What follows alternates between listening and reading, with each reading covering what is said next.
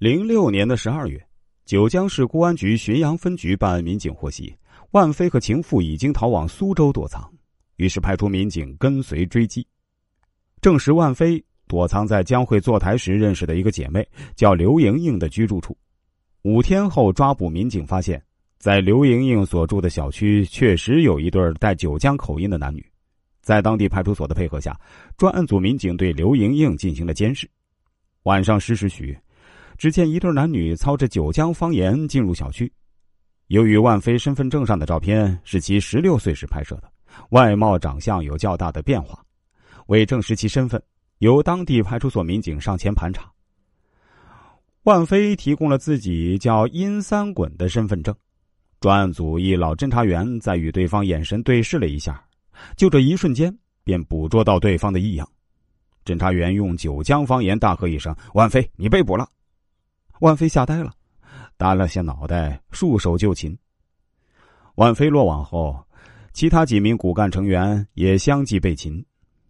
万飞，初中文化，家住九江市庐山区莲花镇，捕前担任庐山区莲花镇建筑公司副经理兼第三项目部经理。父亲是工人，母亲务农，家中姐妹众多，只有他一个男孩。万飞的童年就是在城乡结合部度过的。他十六岁，初中毕业就到上海打工。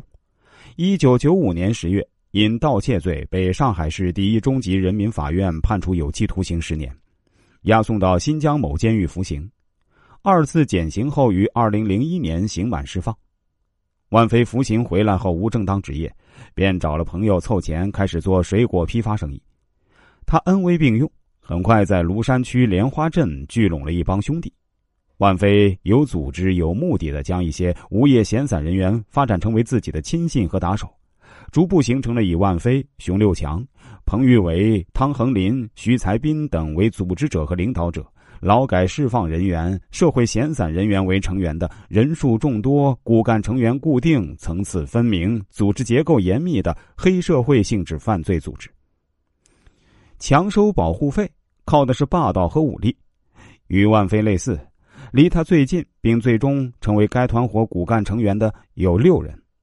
邓广龙是万飞生意的合伙人兼组织中的军师，夏小强是万飞的同学，在组织中给万飞开车兼管理组织账目。熊六强，二零零零年因抢劫罪被判入狱四年，出狱后一直跟随万飞闯荡。汤恒林，二零零零年因故意伤害罪被判入狱三年。